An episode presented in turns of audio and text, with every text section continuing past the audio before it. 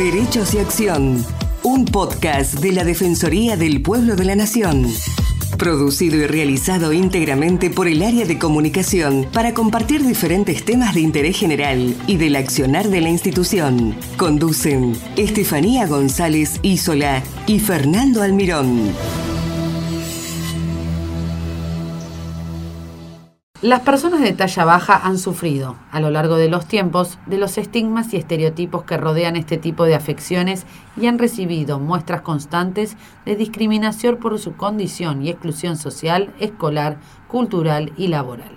En este sentido, vale recordar que los términos enanismo, enano y enana son considerados agresivos y peyorativos para estas personas. Facundo Rojas es fanático del fútbol, tiene acondroplasia y hace 10 años su pasión por el deporte y su deseo de reivindicar los derechos de las personas de talla baja lo llevaron a juntar a jugadores de todo el país para conformar un equipo que, en homenaje a Lionel Messi y Diego Maradona, llamó Pulga y Pelusa. La selección argentina de talla baja ganó la Copa Americana de Perú 2022. Fue subcampeón en el 2018 y recientemente se consagró campeón mundial en su especialidad. Para hablar sobre la lucha de Facundo, sobre la historia de Facundo Rojas, capitán de la selección argentina de talla baja, que luchó mucho tiempo para practicar su deporte favorito, estamos en comunicación con Silvia Muñoz Belchef, su madre. Hola Silvia, ¿cómo estás? Muchas gracias por estar con nosotros y la verdad un orgullo que puedas hablar para nuestro programa. No, por favor, eh, muchas gracias a ustedes por esta posibilidad. Es una pena, me hubiera encantado conectarlos directamente con Facundo para que le cuente su experiencia justo está en, este momento en la ruta viajando, así que les agradezco un montón la posibilidad de poder transmitir, aunque sea un poquito de parte mía, como mamá también de una persona de talla baja, toda esta experiencia que acompañamos en familia. Bueno, Silvia, para comenzar, quiero que nos cuentes de primera mano cómo fue la historia de Facundo y su idea de formar parte eh, de la selección.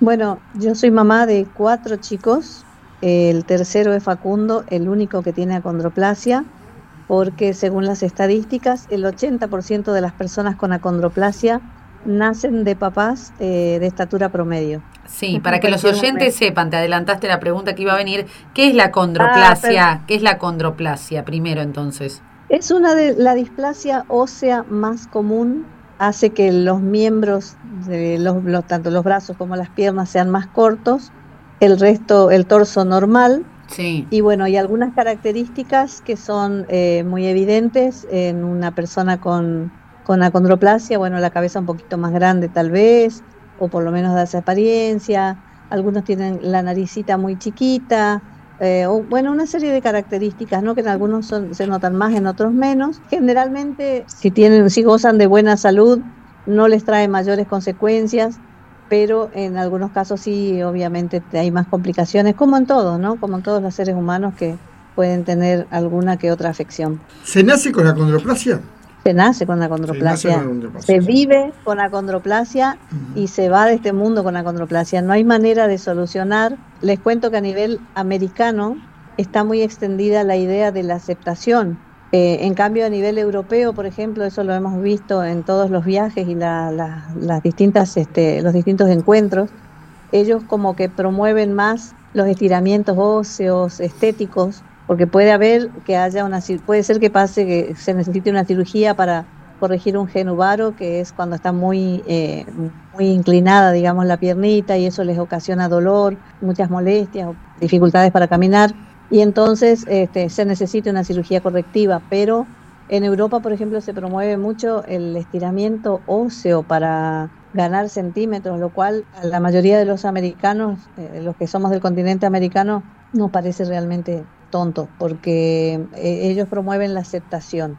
Es decir, si nací así, me quedo así, me quiero así, y si no le gusta a alguien es problema del otro, no de ellos. así que bueno.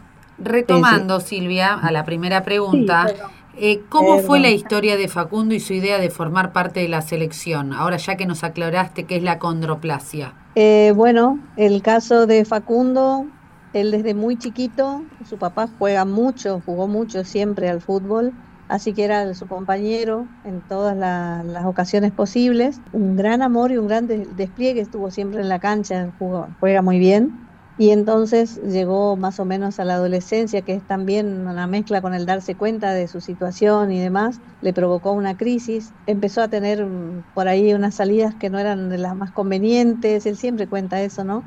Eh, lo digo con, con la autorización de él, que no estaba yendo bien, porque la depresión, la, lo que le producía, digamos, todo eso, también suele pasar que a los chicos de las personas de talla baja, sobre todo a los varones, los toman como para venir, eh, nos vamos a divertir, toma esto, toma lo otro, ese tipo de cosas, ¿no? Eh, para reírse de él. Y él, él no estaba bien encaminado. Iba más o menos en cuarto año, quinto en la secundaria, tuvo un, un clic de estar muy mal y como nosotros tenemos una costumbre familiar que es seguir los sueños de nuestros hijos, acompañarlos en todo lo que quieren y ese tipo de cosas, entonces vino la pregunta, ¿no? ¿Qué puedo hacer para que vos estés bien, que estés feliz? ¿Qué necesitas? ¿Qué puedo hacer para que te, eh, realices en la vida? Que, no sé, que encuentres el camino que estás buscando.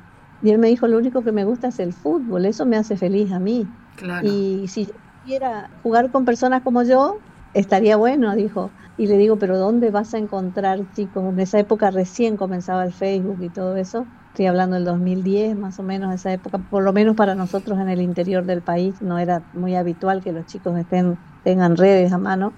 Entonces este, él me dijo, no, no, yo me voy a ocupar de eso. Y le digo, bueno, mira, si vos me prometés que te recibís, que estudiás, que te preparás, yo te prometo hasta el último aliento de mi vida para ayudarte con este proyecto con lo que vos quieras de hacer con él. Así que si vos decís que se puede, vamos con eso. Y bueno, y de hecho así fue. Y realmente le cambió desde ese minuto uno, le cambió la vida a Facundo, se metió de lleno, hoy él es, se recibió, es locutor profesional, además es técnico en psicología social, incursionó también en derecho, pero bueno, no le gustó, en algún momento lo dejó, pero es un chico que se prepara constantemente y buscamos desde el lado familiar darle todo el apoyo para que este proyecto también tenga forma institucional, basándome en mis conocimientos que tengo para ese tipo de cosas, los ayudamos a tener su fundación, después les ayudamos a los chicos a hacer la Asociación Civil Talla Baja de Argentina,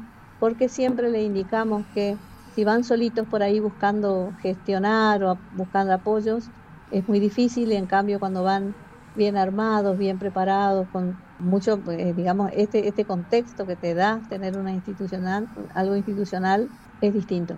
¿Juegan un campeonato entre ellos? ¿Entre ellos juegan un campeonato? ¿Se hacen torneos así, partidos, además de lo que se hace en la selección?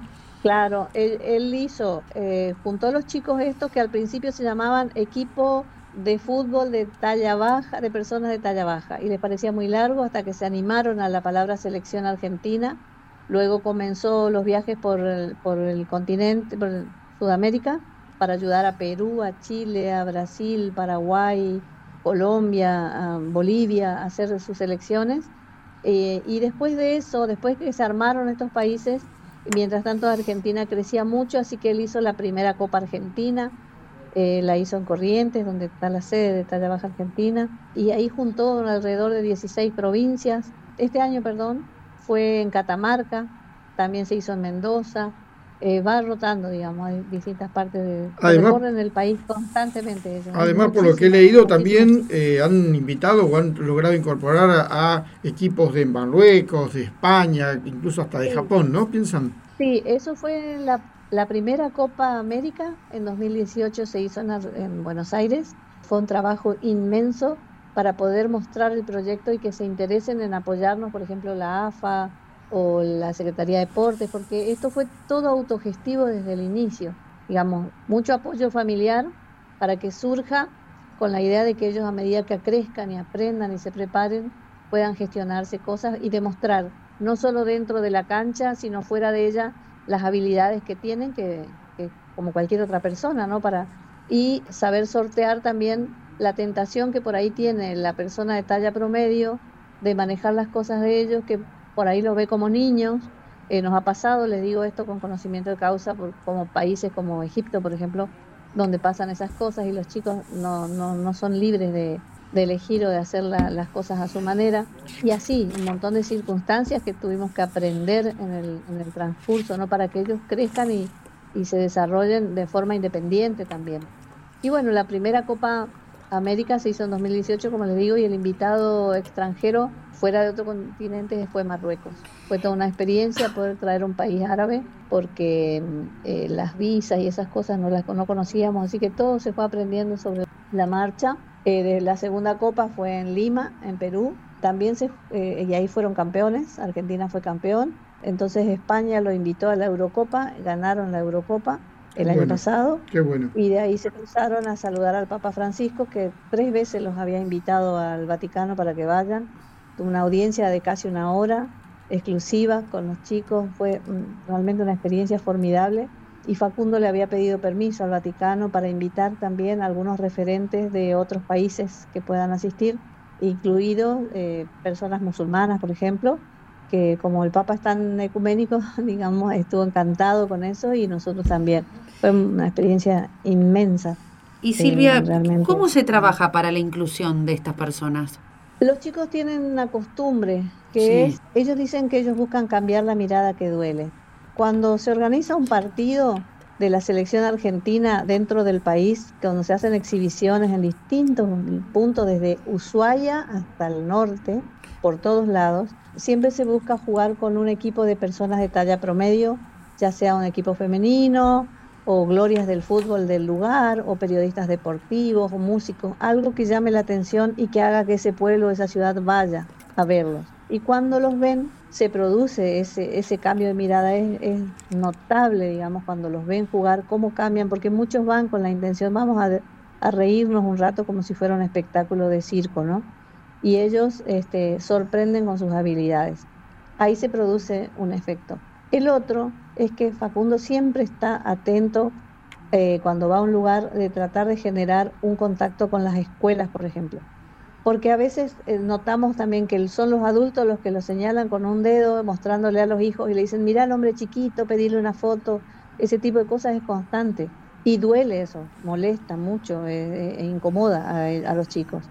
Entonces, ¿ellos por dónde van? Por los más chicos, a educándolos a los más chicos y salteándonos la, la generación a la que le costó mucho entender cómo son las cosas, eh, notan que tienen una repercusión mucho más favorable, más rápida y que asimilan eh, al toque. A los chicos les encanta cuando van y dan charlas y hacen un fulbito ahí en el patio de la escuela y les cuentan sus experiencias. Se quedan sorprendidísimos y lo más lindo, algunos ya, ya saben que van a ir y les preparan, no sé, una bandera con todas las manitos, un saludo, les piden un autógrafo, ellos llevan sus revistas eh, o folletos y los reparten, pero la charla con ellos y la atención que les presta es una cosa increíble, es lo más rico, digamos, ¿no? Y es un caminito de hormiga, pero como ya lleva años, ya produjo un resultado increíble, ellos están muy felices con ese cambio. Claro. ¿Y por qué es importante que las personas con acondroplasia practiquen deportes? Yo creo que como a todo ser humano, ¿no? El deporte es salud y además el fútbol no solo es salud, sino que es comunidad, digamos, al ser un, juego grupal que necesita sí o sí de la complicidad de uno con otro, los hace estar unidos, los hace entenderse, si hay roces, porque como en todos lados, en cualquier grupo humano, puede haber uno que tenga más afinidad o los más grandes son hacen un grupito y los más jóvenes hacen por otro lado, eh, por la diferencia generacional que puedan tener o ese tipo de cosas, pero el fútbol los une a todos. El fútbol une, genera una alegría, una endorfina, una pasión, una salud. No sé cuántos deportes más lograrán el mismo efecto, seguramente muchos, pero nosotros en el fútbol particularmente vemos esto. Y la, de hecho, las chicas también se están preparando para tener también su, su participación eh, a nivel deportivo, ya que de, de, otra forma participan un montón. Ellas comandan bastante los grupos. Tenemos la que se encarga de toda la indumentaria, la que les coordina cosas, la que les prepara, no sé, eh, para que se vayan todos iguales a una reunión, que no les falte la ropa, les dice qué colores ponerse. No sé, miles de detalles que las mujeres son las que están presentes, digamos, en ese aspecto. Mm, leyendo algunas informaciones, se estima que más de 360.000 personas en el mundo tienen esta afección y que uno de cada 25.000 niños nacen con ella, por lo cual también es importante el lograr eh, ¿no? visibilizar la problemática de las personas con talla baja. Comento esto respecto a la cantidad de personas en el mundo que se estima. Dicen que cada 25.000 nacimientos aproximadamente en el mundo nace una persona de talla baja. No tiene prácticamente nada que ver la situación de salud, ni física, ni nada. Es una, una cuestión genética que yo, yo lo llamo como, para mí fue un milagro, ¿no? Es si te toca, te toca, no, no tiene nada que ver con nada, ni que si sos muy mayor, ni sos muy joven, ni tenés tal problema, o si fumás y no sé qué. No tiene nada que ver con eso. Es una cosa muy loca porque generalmente cualquier condición en el ser humano tiene una razón, inclusive el síndrome de Down, por ejemplo. Y entonces pueden detectar que con bajo determinadas causas pueden hacer una persona con síndrome de Down, pero el talla baja no, para nada. Pues yo digo, no sé cuál será la, la finalidad en el mundo de que vengan personas de talla baja, una condición que es de las más duras de asimilar, porque una cosa es que te miren con lástima, digo yo, por ahí el que es no vidente ni siquiera ve eso, o el que es sordo no, no va a escuchar algún comentario, pero el que el que se rían de vos es una cosa espantosa y es notable como la gente se da vuelta automáticamente, se cruza con un talla baja y da vuelta su cabeza para mirarlo y no puede evitar una sonrisa. Y eso está cambiando muy poco a poco, va cambiando, pero hay, hay personas que realmente son agresivas con su actitud, con su comentario, con la forma en que se paran o ya de, de frente ves un grupito de chicos, no sé, adolescentes a medida que él, camina o ellos caminan, tengo dos nietos también talla baja, ya, ya van cuchicheando y se van riendo y van señalando. Es muy fuerte. Una cosa es contarles a ustedes y otra cosa es vivir esa situación. Y entonces, y ellos tienen fama de que son malos, que reaccionan mal, porque hay veces que cuando los molestan mucho, ¿qué otra cosa va a hacer un ser humano que no defenderse? Es decir, en el caso de mi hijo, él, él prefiere hacer de cuenta que no ve nada, pero yo sé que su corazón ve y es incómodo. Facundo Rojas, capitán de la selección argentina de talla baja. Estuvimos charlando con su mamá, Silvia Muñoz Belchef. Muchas gracias Silvia, eh, la verdad que su testimonio es muy importante para, para toda la gente, ¿no? para que también se cree conciencia en la sociedad. Y para ayudarla a difundir, ¿no? para ayudarla a difundir. Bueno, muchos éxitos para Facundo, abrazo grande. Abrazos, hasta luego, chau chau. Muchas gracias por escucharnos. Los esperamos en una nueva emisión de Derechos y Acción.